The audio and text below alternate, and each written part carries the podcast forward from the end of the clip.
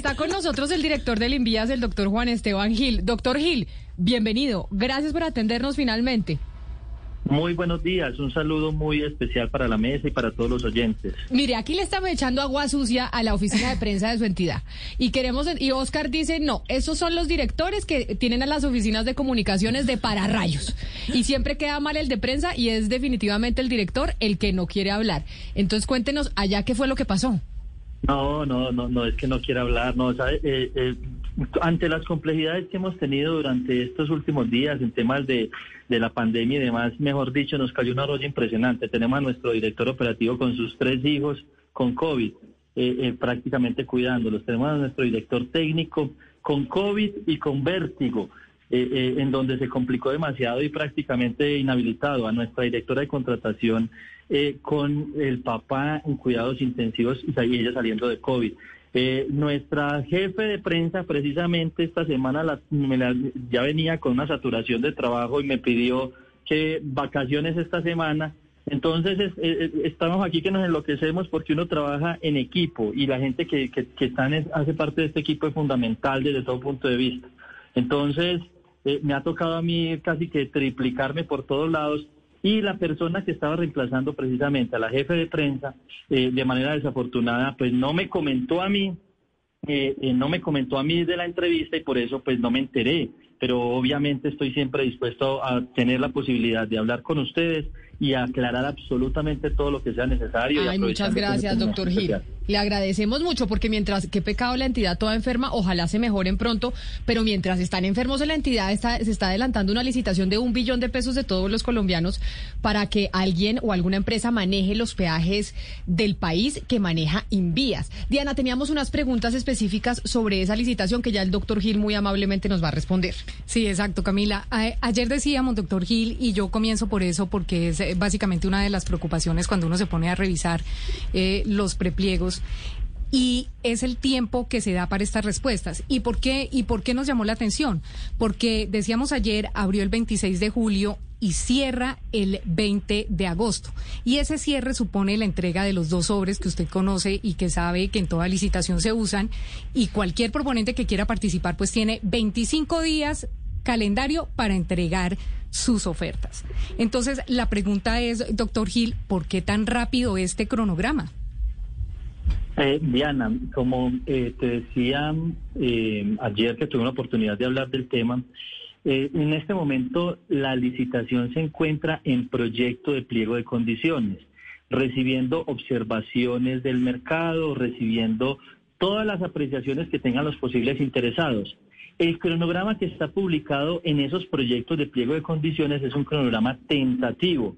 ¿Por qué? Porque la licitación solo nace a la vida jurídica con cuando se da la resolución de apertura que es, es parte pues de, de, lo que trae la ley colombiana en el artículo 30 de la ley 80. Claro, claro, doctor Gil, pero eh, eso, eso es clarísimo y las personas que han participado en procesos licitatorios tienen clarísimo y saben que así son las cosas y que esto apenas es el comienzo. Pero cuando usted ve y cuando usted como proponente tiene una licitación que tiene que contestar en 25 días para poder participar, yo me pregunto es, ¿los tiempos le dan, doctor Gil? Y se lo pregunto porque solamente uno de los proponentes, que son más de 53, eh, me dice su entidad, eh, uno de los proponentes pasó 250 observaciones. ¿Cuánto se demora una persona en contestar 250 observaciones y multiplica, que cada uno mande 50, multiplíquela por 53? O sea, ¿cuánta gente tiene usted respondiendo observaciones? Para alcanzarlas a terminar de contestar antes de que se cierre este prepliego?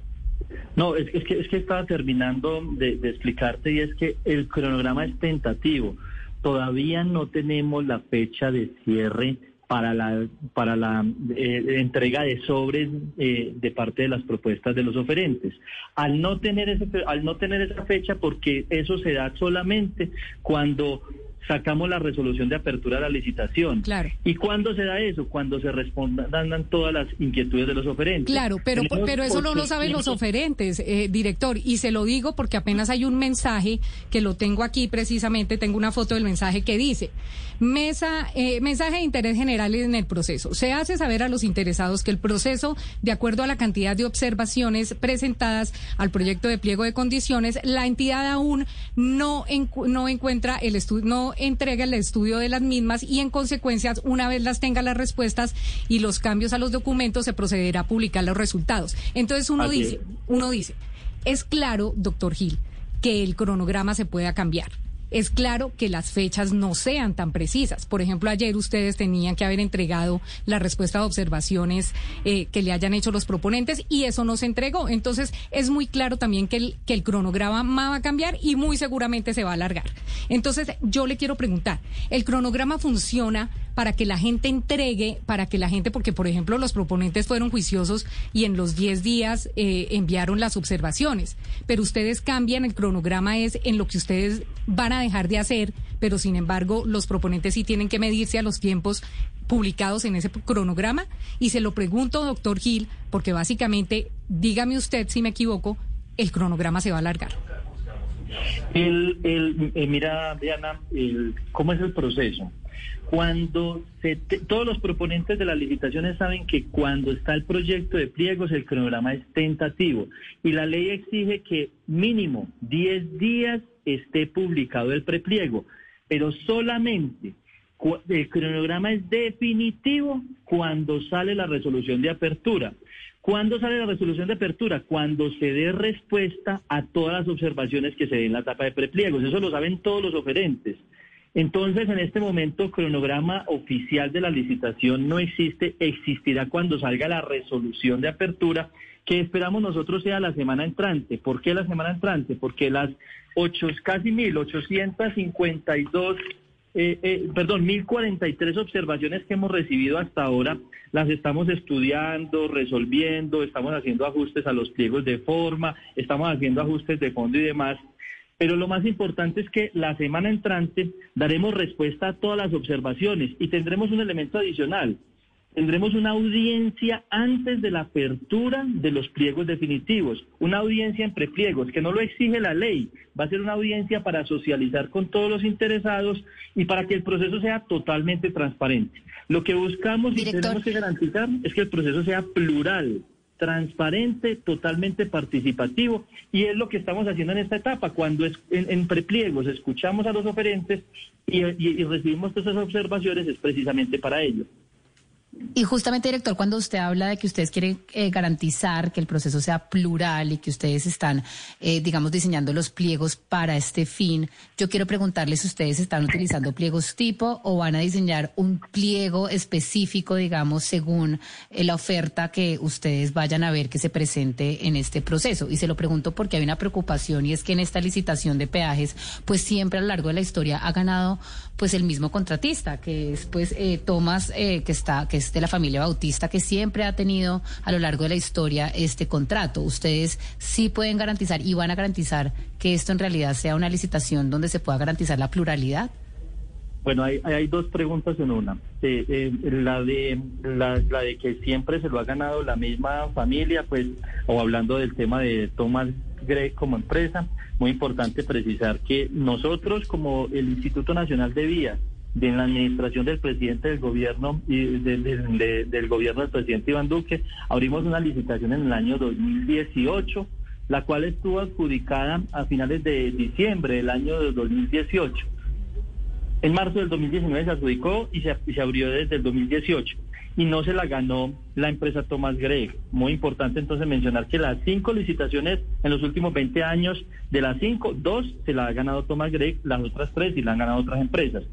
Eh, con referencia a garantizar la, la participación plural, es que es lo que estamos buscando con este proceso de pliegos de condiciones. Y estamos utilizando los pliegos tipo de Colombia Compra Eficiente. Recordemos que el Instituto Nacional de Vías es pionero en la implementación de pliegos tipo a nivel nacional. Es la entidad que más pluralidad de oferentes siempre presenta. Y para ello, como no existen pero mire, pero mire, director, es que una de las cosas de las que hablábamos ayer y nos lo recuerda, de hecho, una oyente que se llama Rosalba sobre los pliegos tipo. Hablamos acá que no se estaban utilizando los pliegos tipo en esta licitación, Diana. ¿Se están o no se están utilizando? ¿O ese pliego tipo se le metió alguna cosita por ahí? Es que, es que eso era lo que queríamos preguntarle al doctor Gil desde ayer, básicamente, porque aunque se está usando un modelo de pliego tipo, como que se le han metido muchas flores al florero. Entonces uno como que ve que no es el pliego tipo que usa la ANI, por ejemplo, que es una reina en la licitaciones y siempre usa pliego tipo, eh, uno dice, en esta el pliego tipo se está usando, pero se le están metiendo cositas de experiencia,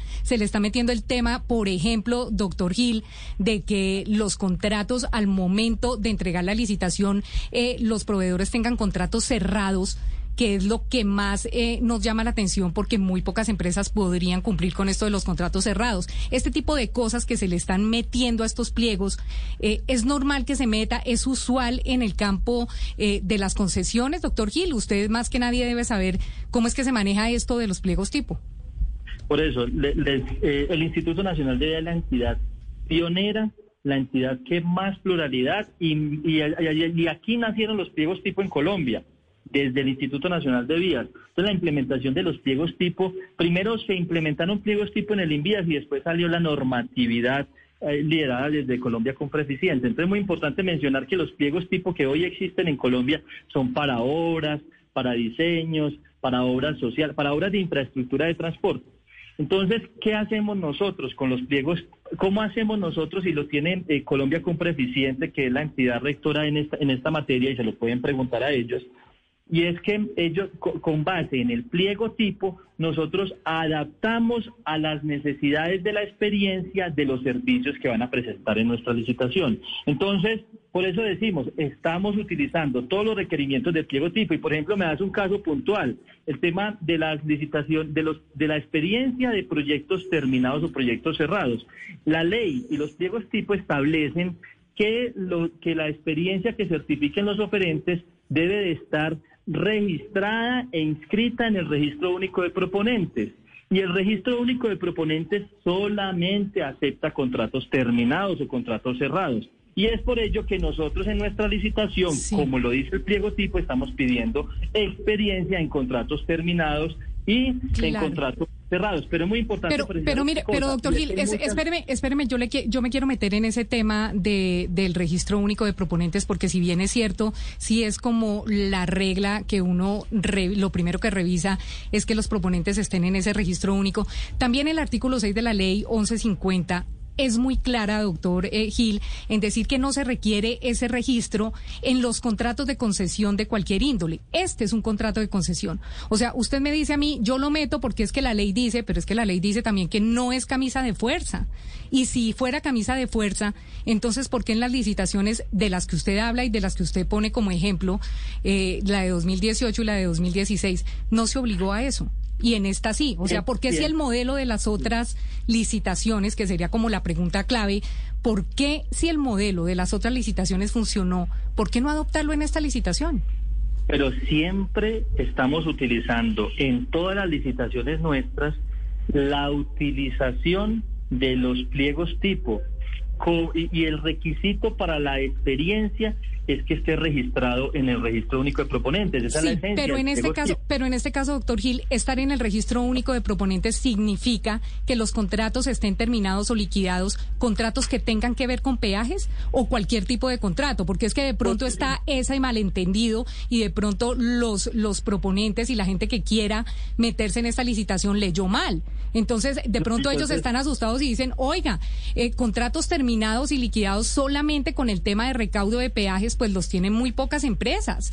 En cambio, pues, contratos terminados y liquidados de otro tipo, como por ejemplo DINSA, que tenga contratos de obra liquidados, pues obviamente eso le da experiencia y eso sumaría puntos. Entonces, esa es la pregunta, doctor Gil. En este caso de esta licitación, ese cerrados significa cerrados y liquidados en procesos que tengan que ver con recaudo de peajes o qué tipo de procesos? En procesos de, de operación de peaje. Y nosotros, es muy importante mencionar que eso está debe estar registrado en el RUC como lo dice la ley, como lo dice el pliego tipo. Es que hacerlo de una manera diferente es hacer un pliego sastre y eso es lo que nosotros no queremos hacer. Nosotros queremos es utilizar el pliego tipo. Claro, pero si eso si eso, si eso es así, si eso es así, doctor Gil, entonces las empresas que, que se presentaron en las licitaciones de 2018 y de 2016, si no se unen con otras empresas no hubieran podido ganar, porque dígame cuál de esas empresas tenía contratos terminados y liquidados de peajes en esas fechas recuerden que la ley de pliego tipo empezó a aplicar desde el año 2019. Entonces, por ello, nosotros en el año tenemos que regir con las condiciones del año 2019. No podemos y no lo vamos a hacer de colocar condiciones particulares tipo pliego sastre. Hoy tenemos un pliego tipo, el cual establece que debe estar registrado en el RUT y así lo haremos. Pero muy importante mencionar otra cosa adicional y te, y te lo quiero precisar, y es que hay más de 16 firmas con las cuales tienen contratos terminados y con experiencia en operación y recaudo de peajes y, que hizo parte de nuestro estudio de mercado. Odinsa, KMA, Reyes y Thomas Gregg, G4S, Seguridad Atlas, Angelcom, Compañía Transportadora de Valores, Hidalgo Hidalgo, Mario Vueltas, Open Vías, Prosegur, Brickings, OHL, Concesiones, ASIR. Y adicionalmente, todas las que he mencionado, pero adicionalmente, todas las concesiones que hoy han terminado, todas las concesiones que hayan terminado, que están los patios, la calera Guasca, Desarrollo Vial del Norte de Vinorte, la de Coviandes, la de Vinar, la del área metropolitana de Cúcuta, Bogotá Girardot, César Guajira, Tovial, Buga Buenaventura, Maya Vial del Meta, Maya Vial de Valle del Cauca, Neiva Espinal, Pereira La Victoria, Ruta del Sol 2, eh, eh, Transversal de las Américas, y Paquirá Palenque, zona metropolitana de Bucaramanga. Todas estas concesiones tienen experiencia en operación de peajes ya terminados. Entonces, mira que eh, he leído más de 30 empresas que tienen contratos de operación de peaje que ya han sido terminados y realizados en el país y que perfectamente lo pueden registrar en el registro único de proponentes. Director Gil, hace, hace unos minutos usted nos estaba hablando de que se adaptan a las condiciones del proponente, pues, que ustedes se adaptan a las condiciones del proponente y uno normalmente piensa que es que el, proponente, o, le entendí mal, uno, pensaría que ese es el proponente el que se adapta a las condiciones eh, que, presenta. Entonces no, no, no, no es claro, me hizo ruido que usted nos hubiera eh, respondido eso ahorita. No, pero yo no dije eso. No, no, no, no sé en qué, en, qué, no, pero no. Usted, usted nos dijo, nos adaptamos. Dijo, nosotros en Envía nos adaptamos a las condiciones. Al pliego, al pliego tipo, ah, que nos adaptamos al pliego tipo que arrancó en el año 2019. O sea, es que el pliego tipo, la ley de pliego tipo empezó a implementarse desde el año 2019 y nosotros estamos adaptados a ese pliego tipo, a esas condiciones como tal de ese pliego tipo. No, en ningún momento las licitaciones tienen que ser adaptadas a las necesidades del Estado, a las necesidades del servicio que vamos a prestar. Y los contratistas, todos los posibles interesados tienen que ver cómo cumplen con sus condiciones para poder participar. Hacemos estudios de mercado y en esos estudios de mercado ellos tienen que garantizar cumplir con esas condiciones de experiencia. Claro, pero mire, doctor, doctor Gil, de las 30 empresas que usted me lee, por ejemplo, yo veo acá que Odinsa no tiene experiencia para suministrar tecnología, para implementar el recaudo eh, electrónico vehicular y, por ejemplo, G4 no se conoce que tenga experiencia en suministrar tecnología para implementar el recaudo eh, electrónico vehicular. Y le quiero hacer una pregunta porque definitivamente acá el, el, tema es que la gente tenga posibilidades de participar. Y le quiero preguntar dos cosas para finalizar ya porque estamos un poco largos y es, eh, usted dio una noticia el año pasado donde hablaba de la titularización a 15 años eh, de los peajes. Yo le quiero preguntar, ese plan de titularización a 15 años que usted, del que usted habló y usted habló en medios de comunicación sobre ese tema, eh, ¿ese tema incluye estos peajes? O sea, estos peajes que se van a licitar ahora por 10 años, eh, ¿entrarían en esa titularización o eso se frenó, lo de la titularización ya no va? Entonces son dos preguntas. La primera, con referencia a Odinsa o a cualquiera de las empresas, es muy importante mencionar que nosotros hacemos pliegos y hacemos y, y exigimos requisitos con base en los servicios que necesitamos prestar. tenemos servicios de recaudo, servicios de tecnología, servicios de operación de peaje, de operación de pesaje. Entonces, el proponente, bien sea una empresa individual o un proponente plural, tiene que cumplir con todas esas experiencias porque o si no, no tendría las capacidades para poder participar en la licitación y prestarnos el servicio. Si una empresa particular como la que usted me dice, Odinsa, ellos cumplen con algunos de los requisitos, pues ellos tienen la posibilidad de unirse en unión temporal o consorcio, como lo dice la ley, para que unan esfuerzos, unan experiencias y tengan absolutamente todos los elementos para poder cumplir con los requisitos que exigimos. Si nosotros necesitamos tecnología, tienen que tener experiencia en tecnología. Si nosotros necesitamos recaudar, eh, eh, recaudar eh, eh, recaudar valores, tiene que tener experiencia de recaudo de valores. Si necesitamos administrar peajes y administrar sistemas de pesaje, tienen que tener esos servicios y los puede adquirir a través de la unión temporal, el consorcio o empresas individuales. Lo importante, lo importante es garantizar que tengamos participación plural. Todas las exigencias las estamos revisando a la luz de las observaciones que nos están realizando en este momento, pero nosotros tenemos que ser exigentes para una licitación de tan alto nivel. Doctor Gil, pero entonces lo que nos queda claro de lo que ha dicho usted, dándonos las explicaciones, es que el cronograma, el cronograma se alarga, es decir, ya no va hasta el 25 de agosto como era en un principio, hasta el 20 de agosto como era en un principio. ¿Hasta cuándo va la licitación? ¿Ustedes alargan el cronograma cuánto? Porque esa era una de las preocupaciones, que fuera tan cortito el tiempo para una licitación tan grande y que genera tanta exigencia de ustedes. Nosotros en este momento estamos, la semana entrante, el 17, damos respuesta a observaciones, lo que tenemos previsto. A las observaciones que tenía que dar respuesta ayer. O sea, se atrasa eso de las observaciones más de una semana. O sea, doctor Gil, en el cronograma ustedes entregaban esta licitación en septiembre. ¿Cuándo la van a entregar entonces? esperamos estar haciendo el cierre de la licitación la primera semana de septiembre para estar adjudicada en, en octubre esos son los plazos que en este momento estamos previendo eh. Eh, a la luz de garantizar la participación plural, transparente. Lo más importante es eso. Lo más importante es garantizar que todos los que tengan eh, interés en poder participar sean escuchados y por eso haremos audiencias adicionales y estamos pidiendo acompañamiento de la Contraloría. ah, qué bueno, doctor Gil. Por eso, por eso estamos nosotros haciendo el acompañamiento aquí también desde los medios de comunicación, para que sea lo más transparente posible. Y yo le agradezco enormemente que usted finalmente nos haya eh, aceptado la entrevista. Un saludo muy especial para usted y feliz tarde.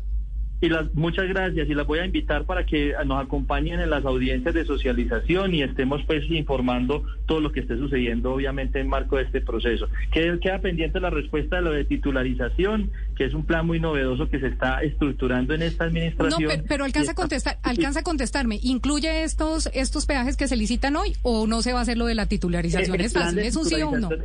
El plan de titularización está avanzando, estamos terminando estructurar hacia 10 o a 15 años e incluye estos peajes. Ok. Incluye estos peajes, incluye esta licitación. Doctor Gil, muchas gracias. Un feliz día, muchas gracias a ustedes y que estén muy bien. Un billón de pesos es, esta licitación, se alarga el cronograma, vamos a ver entonces cuándo se termina adjudicando licitaciones del, del Invías para el manejo de los peajes. 11 de la mañana, 18 minutos. Hacemos nuestra primera pausa y regresamos.